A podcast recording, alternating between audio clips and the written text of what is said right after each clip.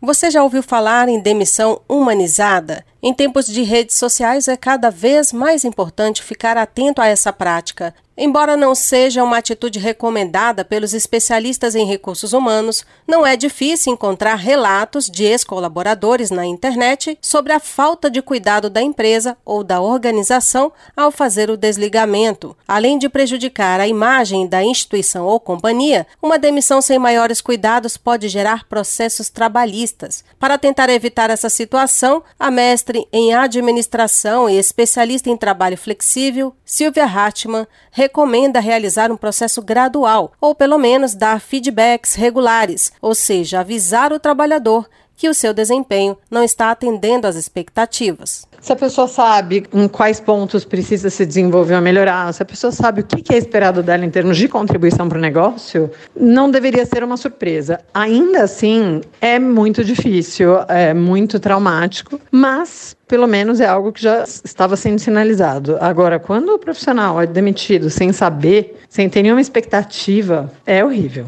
Então, se as empresas querem fazer uma demissão mais humanizada, que se certifiquem de que deram todos os feedbacks né, necessários ao profissional antes de chegar a essa decisão. De acordo com a especialista, não é recomendado demitir por carta ou por e-mail, se o trabalho e o contato forem virtuais. Mesmo assim, o empregador deve encontrar meios de fazer o desligamento da melhor forma possível. Então, a minha grande recomendação é essa: ter muito cuidado nesse processo de demissão, principalmente virtual. Se for híbrido, pede para a pessoa no escritório. Se for virtual, sabe, câmera aberta, respeito, tem outro ser humano do lado, tem um profissional que já contribuiu para a empresa. Independente da razão da demissão ou do desligamento, eu acho que é muito importante ter respeito e ter empatia.